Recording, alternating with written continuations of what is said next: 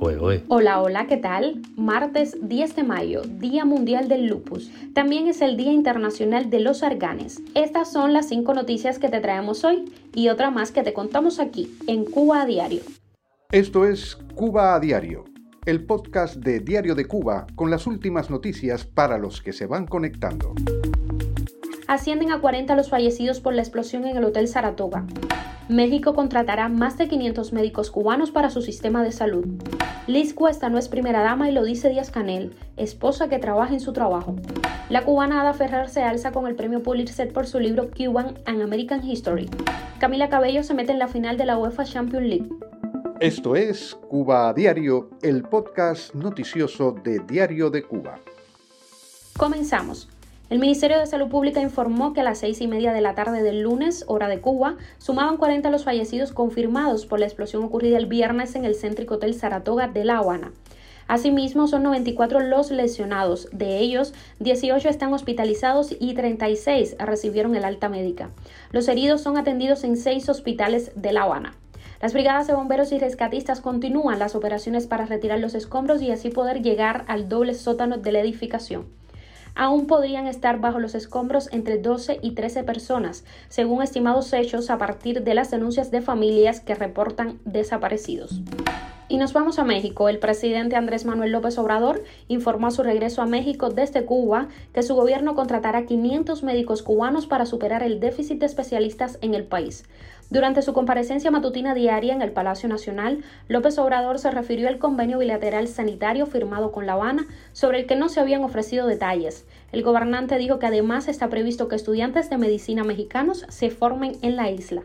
En convocatorias previas, su gobierno apenas ha encontrado candidatos para ese programa, pese a que corre con los gastos de los becarios. López Obrador anunció también que acordó con La Habana la compra de dosis de la vacuna Agdala para vacunar a los niños de entre 5 y 12 años de edad. Cuba a diario. El gobernante cubano Miguel Díaz Canel aclaró en una presentación pública televisada que su esposa Liz Cuesta no es primera dama. Al parecer, para salir al paso al vocero del régimen, Froilán Arencibia, quien la describió como tal. Díaz Canel rompió protocolos después de que Arencibia concluyera su alocución y agradeciera la presencia de todos durante un encuentro en el Palacio de la Revolución con el presidente de México, Andrés Manuel López Obrador. Una aclaración, ni en México ni en Cuba tenemos primeras damas. Ellas son las esposas que trabajan en sus trabajos y de paso hacen sus presentaciones con nosotros, dijo el gobernante y enseguida los presentes en la sala aplaudieron, incluido López Obrador. La historiadora y académica cubana Ada Ferrer recibió un premio Pulitzer, uno de los más importantes del mundo, por su libro Cuban and American History. El libro de Ferrer alcanzó este galardón días después de ser premiado también en el Festival del Libro del diario LA Times de Los Ángeles, que reconoce los mejores títulos de 2021.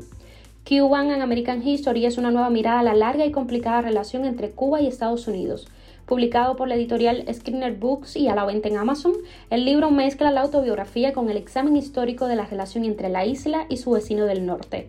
Ada Ferrer, nacida en Cuba, es profesora de Historia y Estudios Latinoamericanos y Caribeños en la Universidad de Nueva York, donde enseña desde 1995.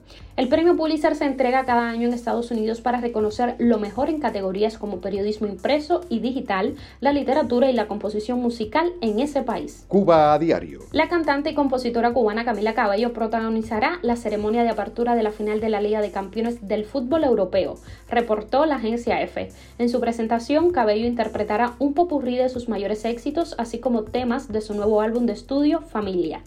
La artista dijo en sus redes sociales sobre la actuación. Estoy muy emocionada por subir al escenario en la final de la Liga de Campeones de UEFA en París este mes. Tengo la intención de montar un espectáculo realmente especial, uniendo el espíritu de mi herencia latina con un sentimiento de unión para los fanáticos de los deportes y la música de todo el mundo.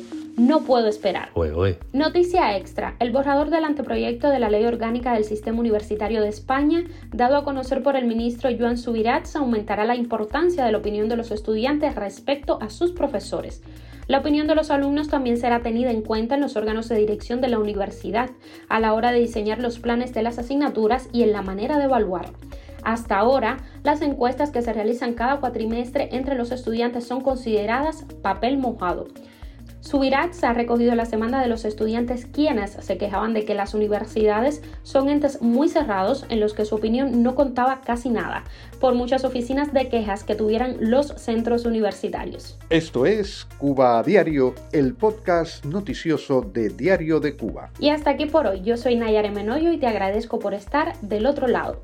Estamos de lunes a viernes a las 7 de la mañana hora de Cuba, 1 de la tarde hora de España. Recuerda, nos puedes encontrar en Telegram, Spotify, Apple Podcast y Google Podcast. Hasta mañana.